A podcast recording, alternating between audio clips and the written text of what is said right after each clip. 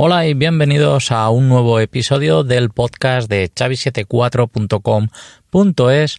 Hoy estamos a 12 de agosto de 2021 y bueno, hoy os voy a contar mi experiencia con la, fibra de Orange, ¿vale? Tengo fibra indirecta de Orange en el apartamento y bueno, eh, me pusieron el router Lightbox y una ONT.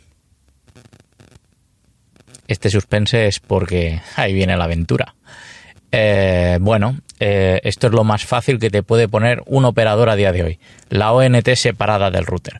Porque de esta forma quitas el router de la operadora, coges un router MikroTik, en este caso es un MikroTik pequeño, un, un MikroTik XS, eh, 5 puertos gigabits y un SPF para si quieres ponerle un eh, ya lo diré mañana, un GPON, ¿vale? De, lo metes en el puerto SPF, configuras el GPON y te quitas todo, un solo router para todo. Así que a lo mejor esto lo tendré que probar.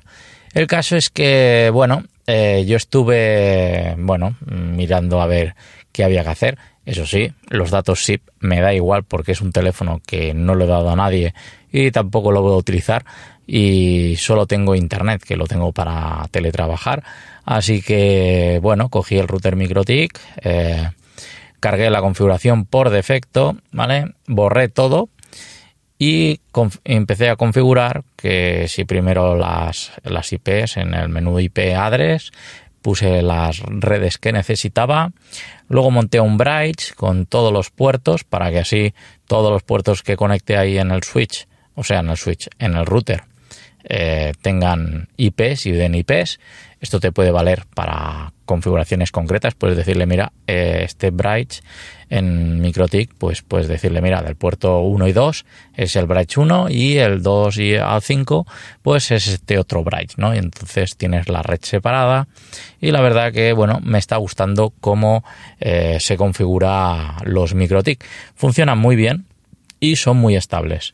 ¿Por qué la decisión de cambiar de router? Primero, porque eh, tiene microcortes este, estos routers de Lightbox, ¿vale? El Lightbox negro. Por el wifi, pues bueno, te da unos 300 megas y por, por cable te da 600 y atención, 970 de subida. Algo está pasando ahí. Pero bueno, el caso es que eh, yo como para la subida pues estoy conectado por cable, la verdad es que va muy rápido todo.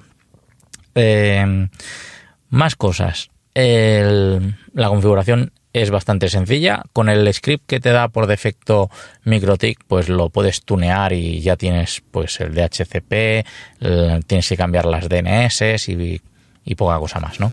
Este router tiene una pega, no tiene wifi. Ah, ¿cómo no puedes tener wifi? Bueno, eh, sí que tengo wifi porque eh, tengo un, map eh, que lo utilizo como router portátil, pero también sirve como punto de acceso wifi. Es un wifi mm, lento, ¿vale? De 2,4, pero que bueno, ahí está navegando eh, y puedes ir a 50, 60, suficiente pues para navegar, enviar correos y todas estas cosas, incluso para eh, conectarte a FTPs y cosas de este estilo y como me paso los días pues con las consolas, pues es una cosa fácil de utilizar. Esto está genial, ¿no? Mm, MikroTik, ya os digo, pues me está gustando.